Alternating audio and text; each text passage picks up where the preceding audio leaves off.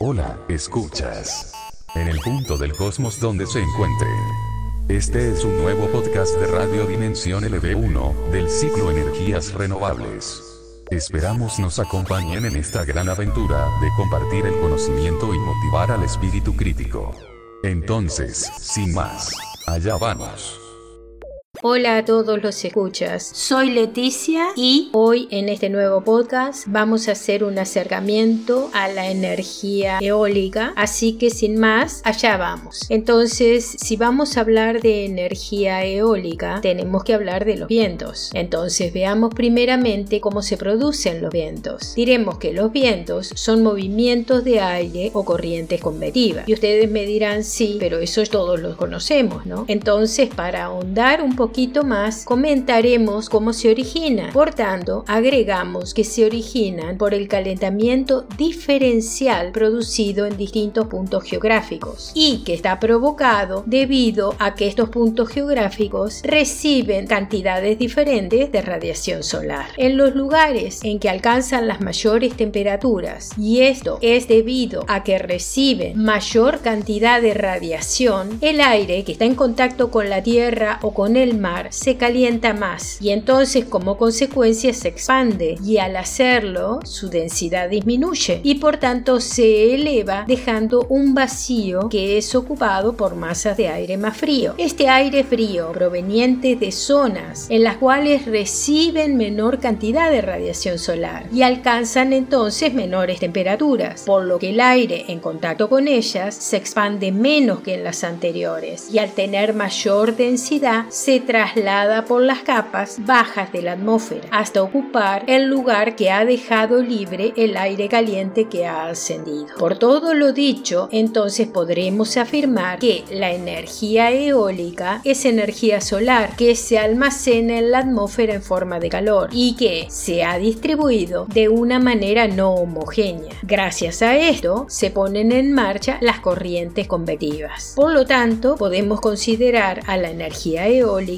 como una energía solar indirecta. La humanidad ha aprovechado la energía eólica desde hace muchos años, ya sea para moler grano, bombear agua, para riego, navegación a vela, etc. Sin embargo, desde finales del siglo XIX se han venido haciendo intentos de generar electricidad a partir de la energía eólica. Un dato importante de entender en este tipo de energía es que la energía disponible en el viento varía con el cubo de la velocidad del viento, es decir, es directamente proporcional al cubo de la velocidad del viento. Y esto es fundamental para la comprensión de las características del recurso eólico en todos los aspectos de la explotación de la energía eólica, desde la identificación de los sitios adecuados para colocar las turbinas y las predicciones de la viabilidad económica de los proyectos de parques eólicos hasta el diseño de los aerogeneradores y comprender su efecto en las redes de distribución de electricidad y en los consumidores. Desde el punto de vista de la energía eólica, la característica más llamativa del recurso eólico es su variabilidad. Es decir, el viento no es constante, el viento es muy variable, tanto geográfica como temporalmente. Además, esta variabilidad persiste en una amplia gama de escalas, tanto en el espacio como en el tiempo. La importancia de esto se amplifica por la relación cúbica de la que hablamos con la energía disponible. Es decir, si varía tanto la energía con la que vamos a poder disponer, la potencia de salida del aerogenerador va a variar también. Y es eso una de las características más importantes de este tipo de energía. A gran escala, la variabilidad espacial describe el hecho de que hay muchas regiones climáticas diferentes en el mundo algunas con mucho más viento que otras. Estas regiones están determinadas en gran medida por la latitud, pues la es la que afecta la cantidad de insolación. Dentro de cualquier región climática existe una gran variación en la velocidad del viento a escala más pequeña. En gran parte puede estar dictada por la geografía física, la cantidad de tierra y mar en el área que estamos considerando, el tamaño de las masas de tierra, la presencia de montañas y llanuras, etc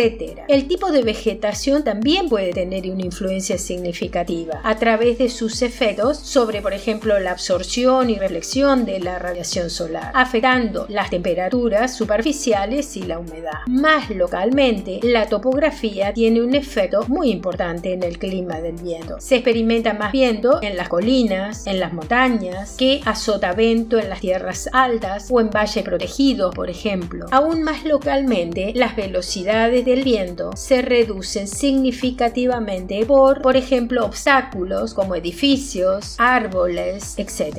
En cuanto a la escala del tiempo, aún más corta, en minutos o segundos, la variación de la velocidad del viento se conoce como turbulencia y pueden tener un efecto muy significativo en el diseño y en el rendimiento obviamente de las turbinas, así como en la calidad de la energía que se entrega a la red y obviamente su efecto sobre los consumidores. La turbulencia se refiere a las fluctuaciones en la velocidad del viento en una escala de tiempo relativamente rápida. En otras palabras, corresponde al más alto pico en frecuencia. Para el aprovechamiento de la energía eólica se utilizan turbinas que son las encargadas de convertir la energía cinética del viento en energía mecánica que luego se transforma en electricidad. Y esta industria, la que extrae energía del viento con turbinas modernas y sistemas de conversión de energía eléctrica, es hoy en día una industria que ya está muy establecida. Y estas máquinas son llamadas aerogeneradores y se fabrican con una capacidad de decenas de vatios a varios megavatios y también con diferentes diámetros. Nos ocuparemos principalmente de los de eje, de los de eje horizontal, que son los que generalmente vamos a ver en los campos eólicos. ¿Qué significa esto? Que el eje alrededor del cual giran las paletas es horizontal. Ahora veamos cómo podemos lograr aumentos importantes en la potencia de salida del aerogenerador. Entonces diremos que esto se puede generar de dos formas, o aumentando el área de barrido del rotor o ubicando las turbinas eólicas en sitios con velocidades de viento más altas. Por lo tanto, en los últimos años ha habido un aumento continuo en el diámetro del rotor de las turbinas eólicas disponibles comercialmente. Una duplicación del diámetro del rotor conduce, por ejemplo, a un aumento de cuatro veces en la potencia de salida. Sin embargo, la influencia que tiene la velocidad del viento en la potencia de salida es por supuesto mucho más pronunciada. Así, por ejemplo, con una duplicación en la velocidad del viento, esto conduce a un aumento de 8 veces en la potencia. Ahora comentemos las características de las turbinas de estas turbinas eólicas que se utilizan para generar electricidad y,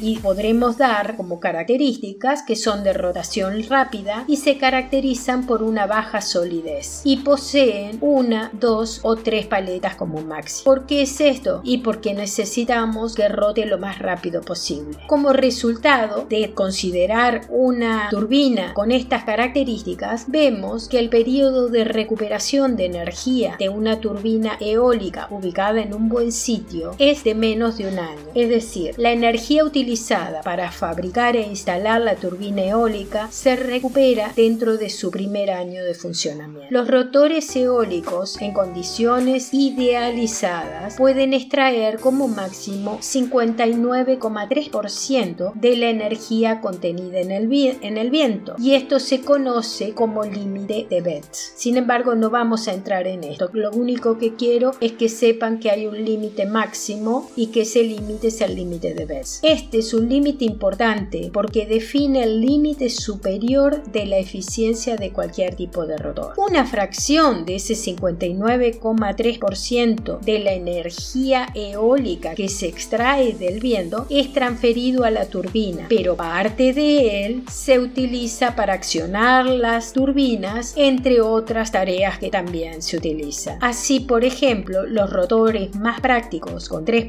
pueden llegar a alcanzar una eficiencia de alrededor del 50%. En general, estas turbinas se ponen en marcha cuando la velocidad del viento alcanza un valor determinado. Soportan esfuerzos menores que otros tipos de turbinas y su conexión a la red eléctrica generalmente resulta más sencilla. Turbinas. Las, paletas que forman parte del rotor pueden estar situadas en la parte delantera y se denominan barlovento o en la parte trasera y se las denomina sotavento. Una característica de estas turbinas a eje horizontal es que utilizan los vientos horizontales. ¿Cuál es la desventaja? Que estos vientos horizontales pueden cambiar con frecuencia de la orientación, por lo que para conseguir que el plano de giro sea siempre perpendicular a la dirección del viento, con lo cual nos daría una potencia óptima de salida, estas turbinas suelen estar dotadas de un mecanismo de virado, movido por motores eléctricos, es decir, un sistema de control de la orientación, que les permite orientarse según la dirección del viento sin provocar oscilaciones. Pero ahora también les voy a comentar que también existen turbinas de eje vertical. Las turbinas de eje vertical suelen con el acrónimo VAWT, que viene de Vertical Axis Wind Turbines. Veamos que el eje de estas aeroturbinas situado verticalmente les permite reaccionar a vientos procedentes de cualquier dirección, sin necesidad de tener que ser reorientadas. Sin, esta sería una ventaja, pero sin embargo estas máquinas presentan un menor rendimiento que las de eje horizontal. Y aparte de eso, eh, se producen fallos debido a la fatiga de los materiales, ya que se producen resonancias en su estructura. Por ello todavía no se utilizan mucho en los parques eólicos. Ahora veamos cómo estimar la potencia y la energía que se puede extraer de las turbinas eólicas. ¿Qué cosas hay que tener en cuenta? Entonces, antes de instalar cualquier dispositivo que proporcione energía renovable, es preciso evaluar la cantidad de flujo energético disponible en el lugar de la instalación durante un intervalo de tiempo suficientemente prolongado como para justificar la inversión. Esto es especialmente válido para el caso de la energía eólica, cuya, cuya principal desventaja, como vimos, es la variabilidad de los vientos. Antes de desarrollar un proyecto de parque eólico en un determinado lugar, hay que conocer, por ejemplo, el tipo de vientos que hay predominan en él, si existe una estación más ventosa, si, es, si, hay más al amanecer o al anochecer, si es una zona costera, si aparecen brisas, la intensidad máxima que puede alcanzar las rachas de viento, con el fin de diseñar estructuras también suficientemente sólidas como para poder soportarlas. E incluso el número de horas al año en que el viento no es suficientemente fuerte para alcanzar la velocidad de arranque de las turbinas. En resumidas cuentas, es necesario disponer de un diagrama de distribución de del viento. Las mediciones suelen hacerse con unos aparatos que se llaman anemómetros y que generalmente se colocan a la altura donde se instalará el rotor o si no también muchas veces se hacen a diferentes alturas. Una vez que se dispone del diagrama de distribución de velocidades se puede estimar la electricidad que producirá una turbina eólica bajo determinadas condiciones. Ahora veamos algunas de las características que tiene este tipo de energía en el impacto ambiental. Entre los impactos medioambientales negativos que producen las turbinas eólicas, podemos citar el impacto visual, el impacto sonoro, las interferencias electromagnéticas y sobre la flora y la fauna. Hay dos fuentes de ruido en las turbinas eólicas. Un ruido que es el ruido mecánico de los equipos mecánicos, como el mecanismo orientador o de virado y el de engranajes. Y también hay un ruido eléctrico, como el rotor del generador eléctrico. Este tipo de ruido puede minimizarse con facilidad usando cambios de engranajes silenciosos y soportes resistentes y encerrando el conjunto del de los mecanismos en cajas acústicas. Más difícil es evitar el denominado ruido aerodinámico, que es una especie de bisbiseo que se percibe a distancias que no son tan cortas de las turbinas. Su mayor o menor intensidad puede depender de la forma que tengan las aspas, de la interacción del viento con las paletas y la torre, de la forma que tenga la punta de la paleta, de que se produzcan turbulencias, lo que puede dar lugar a fuerzas no uniformes sobre las paletas, haciendo que las mismas produzcan ruido debido a las tensiones que en ellas puede generar ese tipo de viento. En el caso de una turbina eólica que se encuentre situada entre una emisora de radio, televisión o microondas y los receptores, se pueden producir efectos de reflexión de estas ondas en la turbina con lo que la onda reflejada puede interferir con la señal de origen al llegar al receptor, distorsionándola significativamente. La magnitud del efecto de interferencia causado por una turbina eólica depende de los materiales con los que se fabriquen las paletas, así como de la forma de la superficie de la torre. Otros factores medioambientales que hay que tener en cuenta tienen que ver con consideraciones sobre la seguridad de la instalación y la posible influencia sobre la flora y la fauna, que aunque no parece demasiado grande, algunos grupos se oponen a los aerogeneradores por el peligro que supone para las aves que vuelan cerca de los parques eólicos. Bueno, con esto hemos terminado este podcast de energía eólica. Espero que les haya interesado, que indaguen más sobre el tema, que si tienen preguntas puedan realizarlas y muchas gracias por haberme escuchado y espero verlos en el próximo podcast que estaremos comenzando a hablar de la energía hidráulica. Bueno, hasta el próximo podcast entonces.